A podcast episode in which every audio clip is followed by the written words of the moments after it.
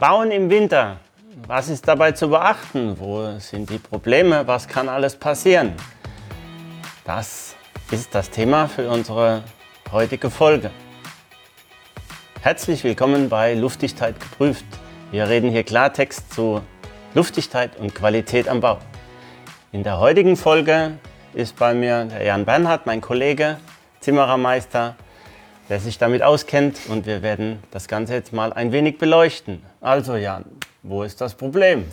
Ja, das Problem ist, dass wir im Winter mit Feuchtigkeiten zu kämpfen haben, die wir im Sommer nicht haben. Also es ist kälter, dadurch schlägt sich halt Feuchtigkeit häufiger nieder ähm, an unseren Oberflächen und das bereitet Probleme, wie zum Beispiel, wenn es uns an unsere Klebebänder oder unsere Klebemittel geht die einfach auf Feuchtigkeit nicht so gut haften. Das ist schon mal der erste Grund. Und der zweite Grund, wir müssen natürlich auch gucken, dass unsere Holzkonstruktion, hm, die muss natürlich auch in gewisser Weise wird die, oder feuchtet sich dadurch auf. Und dann kann es natürlich auch Probleme geben, wenn es einfach zu feucht wird. Also im Großen und Ganzen gesagt, die Feuchtigkeit, die einfach im Winter herrscht, die Klimabedingungen, das macht es uns einfach ein bisschen schwieriger. Also wir haben zum einen ja die Klimabedingungen, das bedeutet, es trocknet alles etwas langsamer von diesem Prozess her. Das heißt, wenn es nass ist, dann, dann dauert es. Dann bleibt es erstmal, genau. Dann bleibt das so.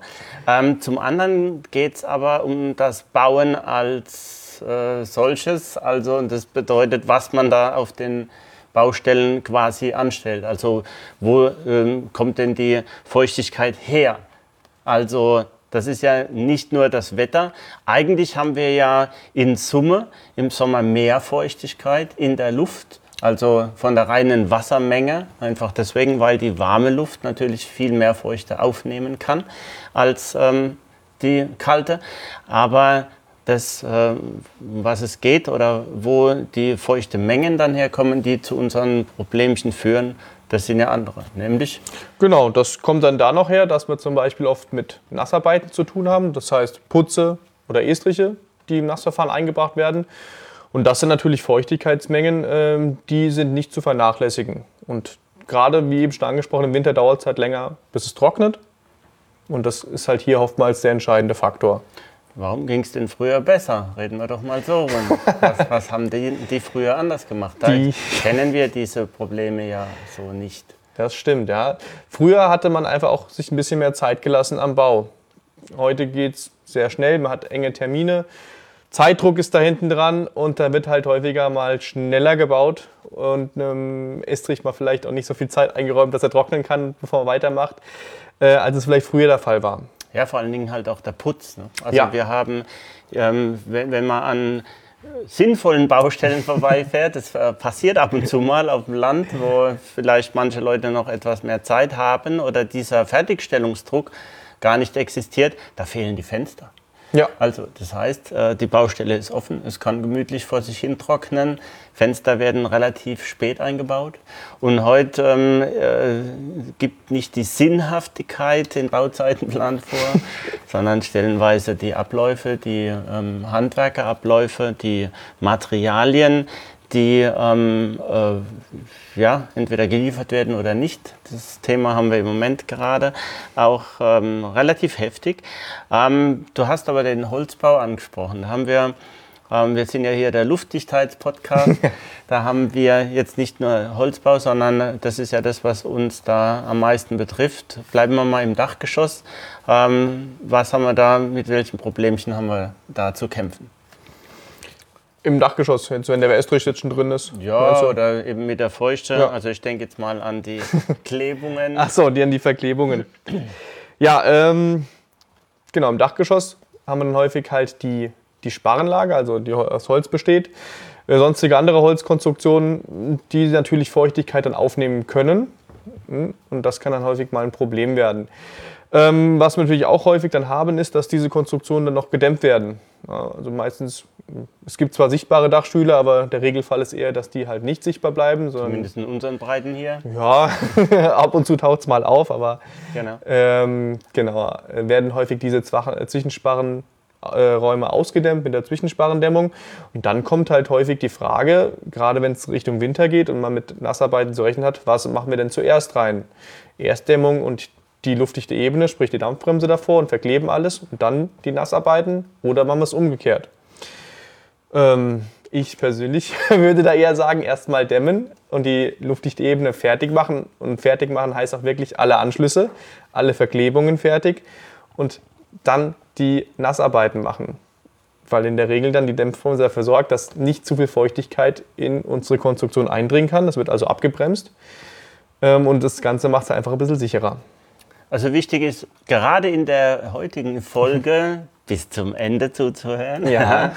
weil es ist ein Gesamtkonzept, weil wir dürfen das jetzt nicht quasi aus dem Zusammenhang reißen, was du gerade gesagt hast, weil dann ähm, jetzt auf einmal jemand alles zumacht und dann geht es von vorne los.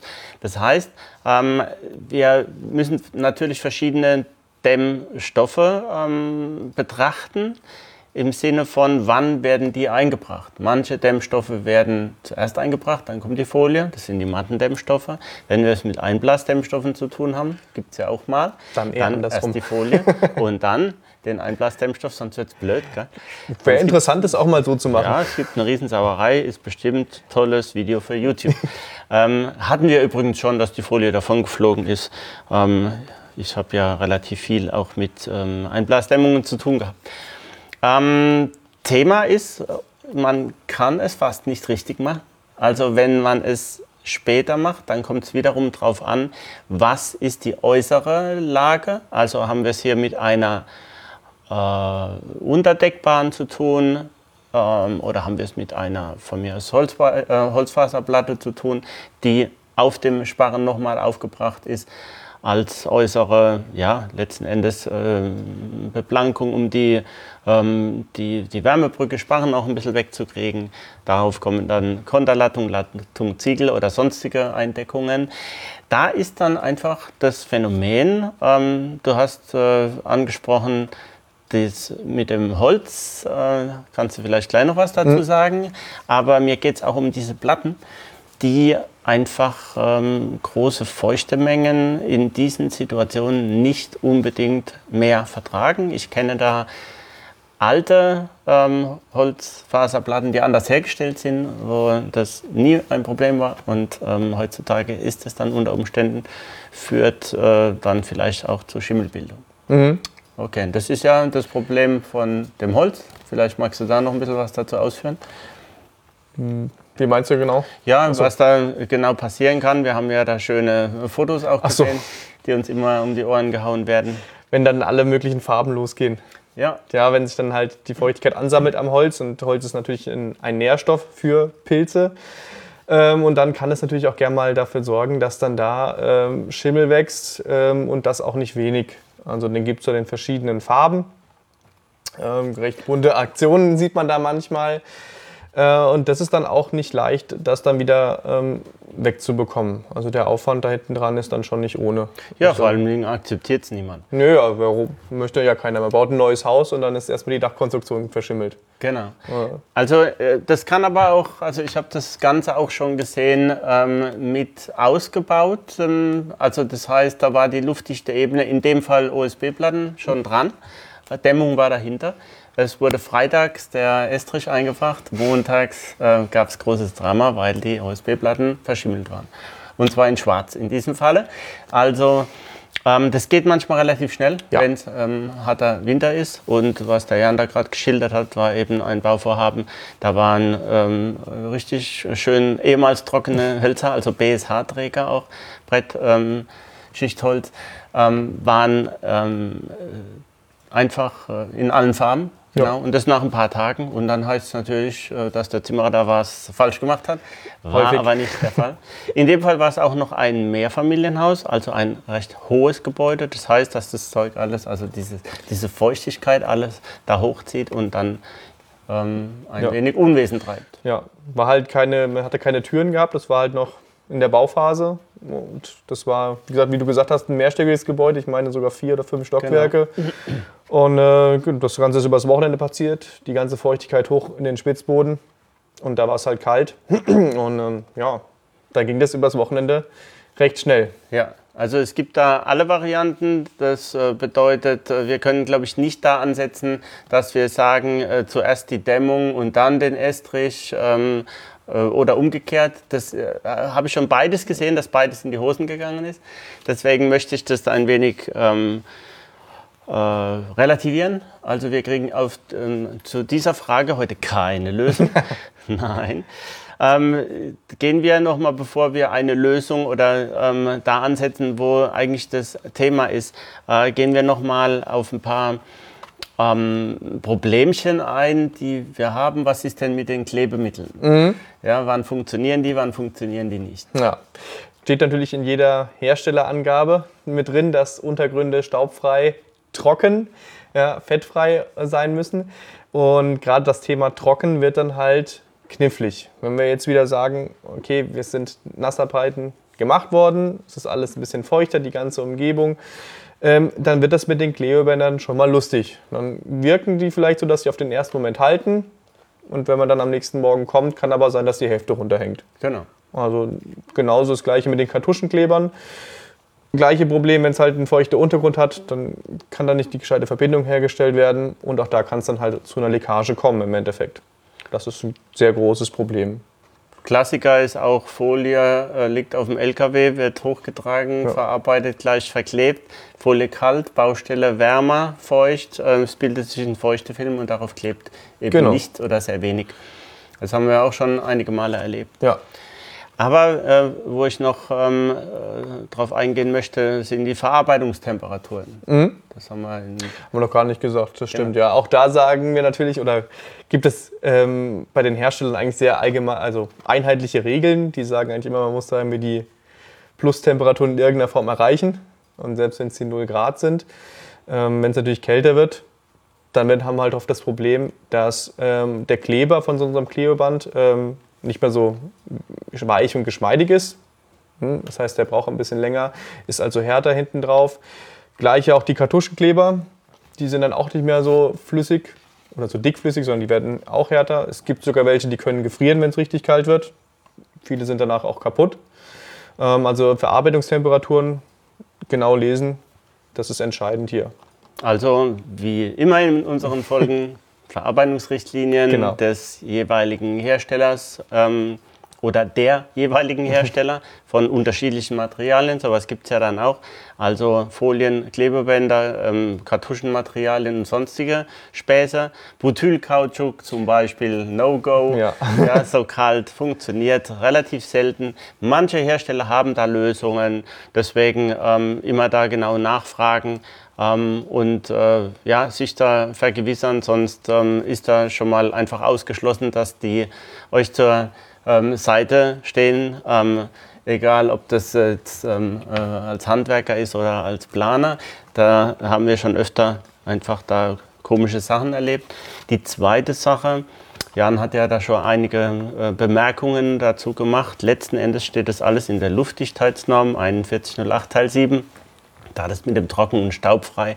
Da stehen aber auch ganz andere Späße noch drin, nämlich zum Beispiel, dass die Materialien der Luftdichtheit nicht unzulässiger Feuchte ausgesetzt werden dürfen. Und zwar während des Bauens und davor.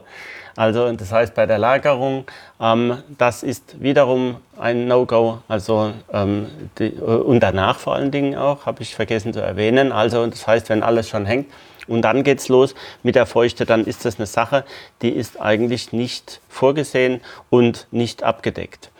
Und ähm, da ist dann nochmal die Frage, ähm, wir haben dann auch immer so nochmal diese, äh, diesen Einwurf, dass äh, feuchte, adaptive Materialien dann äh, zu viel Feuchte da in die Konstruktion reinlassen. Was sind da deine Erfahrungen?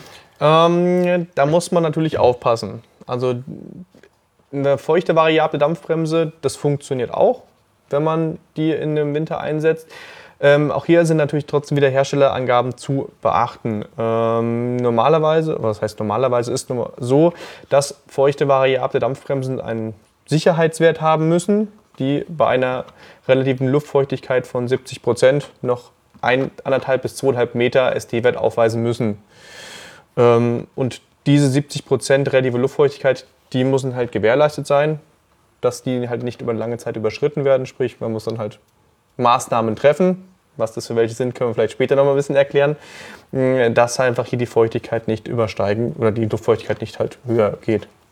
Ja. ja. Also bei feuchte variablen Materialien, bei feuchte adaptiven Materialien geht es letzten Endes darum, was ist das Fenster, was machen die bei welcher Feuchte. Da ist natürlich auch ähm, wiederum zu beachten, was sagt der Hersteller dazu, ähm, wann kann man das verarbeiten.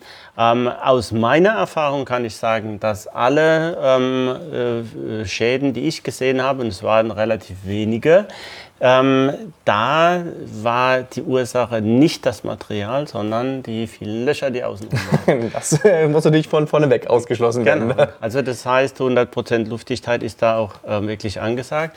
Jan hat auch vorhin was ähm, gesagt zu den Klebemitteln, Klebebänder. Ich habe ähm, Klebebänder gesehen, die hingen runter, die haben mal gehalten. Hm. aber da war dann der Grund ähm, ein ganz anderer, nämlich nicht, dass die Verarbeitung schadhaft war oder das Material schadhaft war. Und jetzt kommen wir mal zur Auflösung, um was es eigentlich geht. Das ist, was müssen wir machen? Wir müssen die Feuchte irgendwie reduzieren. Und da gibt es mehrere Varianten. Was fällt dir ein dazu? Ja, die einfachste Variante ist halt, wie du es vorher schon gesagt hast, früher gab es keine Fenster drin und jetzt sind die Fenster drin, also müssen wir diese Fenster einfach öffnen. Und für eine ausreichende Belüftung muss dann halt gesorgt werden. Und eine ausreichende Belüftung ist halt nicht, wir machen nur das Kellerfenster auf Kipp und hoffen und beten, dass das Ganze funktioniert. Das würde ich jetzt nicht als ausreichend belüften betrachten, sondern ich würde halt da schon alle Fenster mal mehrmals am Tag für sagen wir mal, fünf bis zehn Minuten öffnen, damit halt wirklich die Feuchtigkeit, die sich da angesammelt hat, rauskommt. Kommt jetzt natürlich darauf an, ob es schon be, ähm, beheizt ist oder der Killer ist übrigens auch gerade in der Sanierung, unten wird gewohnt, oben wird gebaut ja. und da heizen wir ja nicht, weil da wohnt ja keiner. Für wen? Sollen wir da heizen? Genau. genau. Und deswegen ähm, auf solche Sachen ist zu achten. Also die Feuchte muss auf jeden Fall reduziert werden. Ich äh, stehe da immer ähm, äh, drauf, nicht nur kurz zu lüften, sondern eher mehr und, ähm, äh, oder letzten Endes auch aufzulassen, dass die Feuchte da dauerhaft ähm, unten bleibt. Wir haben natürlich die Möglichkeit der Bautrocknung. Das ist natürlich etwas äh, kostenintensiv unter Umständen, aber das wäre die andere Variante. Also wenn man es nicht weggelüftet bekommt, dann äh, muss für Bautrocknung gesorgt werden, sonst äh, geht das Ganze ähm, ja, etwas schief. Und ähm, die feuchte Mengen, die da stattfinden, die kann man oftmals auch schon sehen. Manche fühlen es, aber man sieht sie. Ähm, wir haben ein Buch geschrieben über Luftdichtheit von Gebäuden, Ratgeber für die Praxis, erschienen im Rudolf Müller Verlag. Da fallen mir zwei Fotos ein. Das eine Foto ist ein eine, ähm, ja, eine Putzoberfläche, eine Wand, wo man sieht, dass da das Wasser runterperlt. Und das andere Foto ist ein Bau, also ein Plan ähm, von der Baustelle, ähm, der im Innenraum hängt und dieser Plan ist komplett verschimmelt. und dann brauche ich keinen Forensiker, um herauszufinden, was ist da eigentlich passiert auf dieser Baustelle. Da ähm, war das Ganze etwas ähm, zu feucht. Wir haben eine Einschränkung. Das ist die Sache mit dem Estrich. Das heißt, wenn der Estrich eingebracht wird. Ja, dann gibt es nämlich häufig diese schönen Zettel, die an der Bautür dann kleben oder an der Eingangstür äh, nicht betreten bis zum Tag X. Und das sind dann meistens ein paar Wochen. Ähm, und währenddessen wird schön hochgeheizt und die Fenster und alles bleibt schön zu und innen drin haben wir ein wunderbares Tropenklima. Das ist natürlich häufig dann der Super-GAU, sage ich mal. Wenn wir sowas haben, ähm, dann müssen wir natürlich schauen, darf dieser Estrich wirklich so lange nicht betreten werden? Ist das wirklich so? Müsste man vielleicht auch da mal die genauen Herstellerangaben lesen von dem Estrich. Was sagt da der Hersteller? Ähm, und wenn das natürlich der Fall sein sollte, dass man den wirklich drei Wochen lang nicht begehen darf, dann müssen wir halt irgendwie andere Varianten wählen. Zum Beispiel wieder mit Bautrocknern arbeiten, dass man halt Stockwerk für Stockwerk nur macht, sprich langsamer bauen, nicht diesen Zeitdruck zu haben. Ähm, ja, das sind dann einfach die Möglichkeiten, aber wir können dann nicht einfach sagen, ey, wir machen jetzt drei Wochen lang alles dicht und heizen hoch, äh, weil dann kann es sein, dass ich eigentlich nach diesen Wochen wieder von vorne anfangen kann und die Hütte abreißen kann. Ja, manche Estriche werden ja aber auch eingebracht und es wird nicht geheizt und ähm, da äh, klebt dann auch dieser Zettel an der Tür. Ähm, ja, keine Fenster öffnen oder sonst was. Es handelt sich aber meistens um ein bis zwei Tage. Das bedeutet, äh, wie Jan schon richtig sagt, dass man einfach mal abklärt mit dem Estrichleger oder eben mit dem Hersteller, ähm, wann dürfen wir denn wieder aufmachen, weil so funktioniert es nicht. Und das Beispiel von vorhin, drei Tage reichen aus im Winter mit der Riesenmenge Feuchte, um da die Oberflächen anzugreifen und manchmal irreversibel anzugreifen. Also das heißt, man kann das nicht wieder in den Ursprungszustand versetzen. Und bei gerade Holzoberflächen ist das sehr, äh, naja, nicht gern gesehen. Also da gibt es dann die ersten Reklamationen. Okay, wir fassen zusammen. Die Lösung ist eigentlich, dass ähm, äh, man die Feuchtemenge reduziert. Das ist ein No-Go, diese Riesenmengen Feuchte auf den Baustellen, ähm, dass man ähm, ja, für Lüftung sorgt bzw. für Bautrocknung sorgt und ähm, die Variante, wenn es denn die Möglichkeit ist, den Bauablauf entsprechend zu gestalten, dann wäre es schlau, wenn man etwas langsamer baut. Und das mit dem langsamen Bauen, das ergibt sich im Moment durch die Materialknappheit an allen Ecken und Enden. Auch wenn es vielen Leuten vielleicht nicht so schmeckt. Genau. Ich kenne hier eine Halle in ähm, einer Stadt in der Nähe. Da haben die mal ein, ein halbes Jahr, glaube ich, auf die Fenster gewartet. Also oh, schön, ja. Dann ist das ja, sind das ja die optimalen Bedingungen für das, worüber wir heute reden. Dafür auf jeden Fall, das stimmt. ja, ich denke, wir sind durch. Ähm, wir haben alle Themen da abgestiefelt. Deswegen bedanken wir uns fürs Zuhören. Bleibt dabei und ähm, ja, abonniert unseren Kanal. Genau. Newsletter und sonstiges. Wenn ihr Fragen dazu habt und ähm, wenn ihr Anmerkungen habt oder selber Beispiele habt, dann schreibt uns unter luftigkeit-geprüft.de oder ruft einfach an. Bleibt dabei. Bis demnächst. Tschüss.